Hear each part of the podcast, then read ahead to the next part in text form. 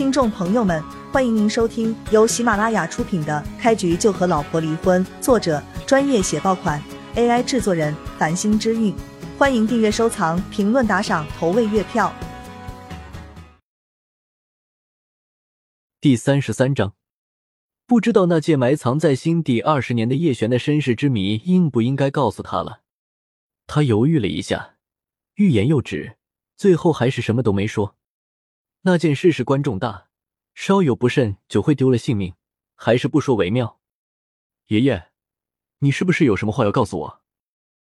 叶璇一下就看出了爷爷的异样，轻声问道：“没有，爷爷是太激动了。”叶灵摇了摇头，笑道：“叶璇知道爷爷肯定有什么难言之隐，不过他也没有深问。他知道爷爷是有分寸的。”该告诉自己的时候，肯定会告诉自己。叶璇又转头看着叶雪，问道：“姐，你在哪里上班啊？怎么还上夜班？”公司在赶一批货，所以就加班了几天。平时不加班的。你饿了吧？我先去做饭。叶雪摇头笑了笑，赶紧就转身去了厨房。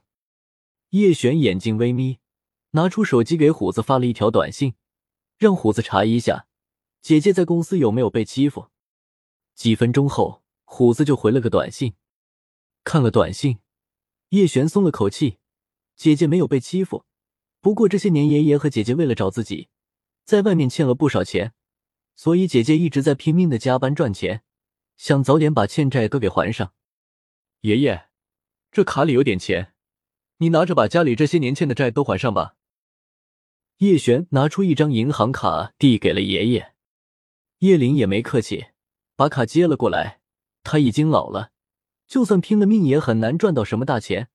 这些年就一直都是小雪在呕心沥血的赚钱，他看在眼里，疼在心里，但也没办法。现在叶璇在外面这么多年，肯定也积攒了一些钱，他也赶紧把钱还上，让小雪也能松口气，好好的歇一歇。吃了饭，叶璇就离开了。然后直接就开着车去了姐姐叶雪上班的雅诗林美妆公司。半个小时后，叶璇从雅诗林美妆公司出来了。他直接把雅诗林美妆公司给买了下来。当然，他没有把董事长给直接踢出去，而是给他开工资，让他留下来，全力的培养姐姐叶雪，辅助叶雪成长起来，管理公司。叶璇从公司里出来，迎头就遇到了一个熟人，一个浓妆艳抹。看起来就尖酸刻薄的女人，这个女人叫梦如，是叶璇前妻徐红艳的闺蜜。梦如一眼就看到了叶璇，看到叶璇后，她一路小跑过来，居高临下的看着叶璇，讥笑道：“呦呦呦，怎么回事？被我闺蜜踢了后，不是被包养了吗？怎么跑来我们公司了？怎么被玩腻了踹了吗？来我们公司找工作呀？我们公司确实在招保安。”不过我们雅诗林不收你这种垃圾废物啊！哦，叶璇看着梦如，一脸无所谓的耸了耸肩，根本没有多解释什么，转身就离开了。梦如和徐红艳是好闺蜜，近墨者黑，两个人性格一样，都不是什么好东西，所以叶璇也懒得和她有什么交集。叶璇有洁癖，嫌她脏。梦如看到叶璇转身就跑。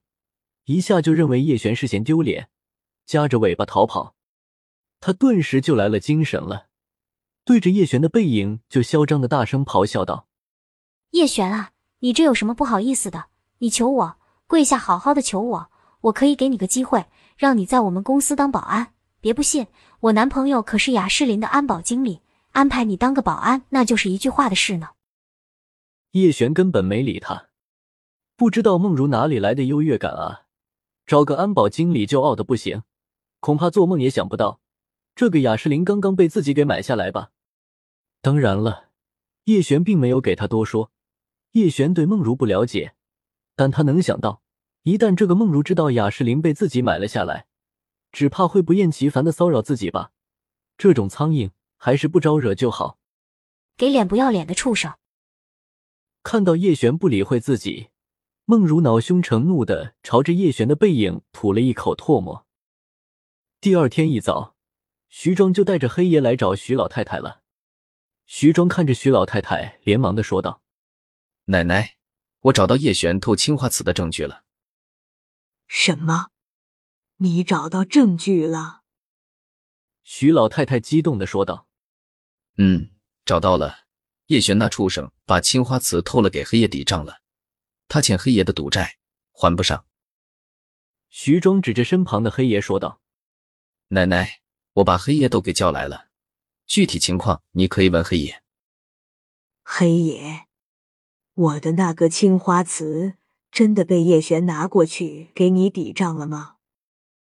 徐老太太看着黑爷问道：“没错，叶璇在我的赌庄里欠了五百万，还债的期限到了，他说没钱，但有个古董，问我要不要。”我自然要了，没想到竟然是偷的你的。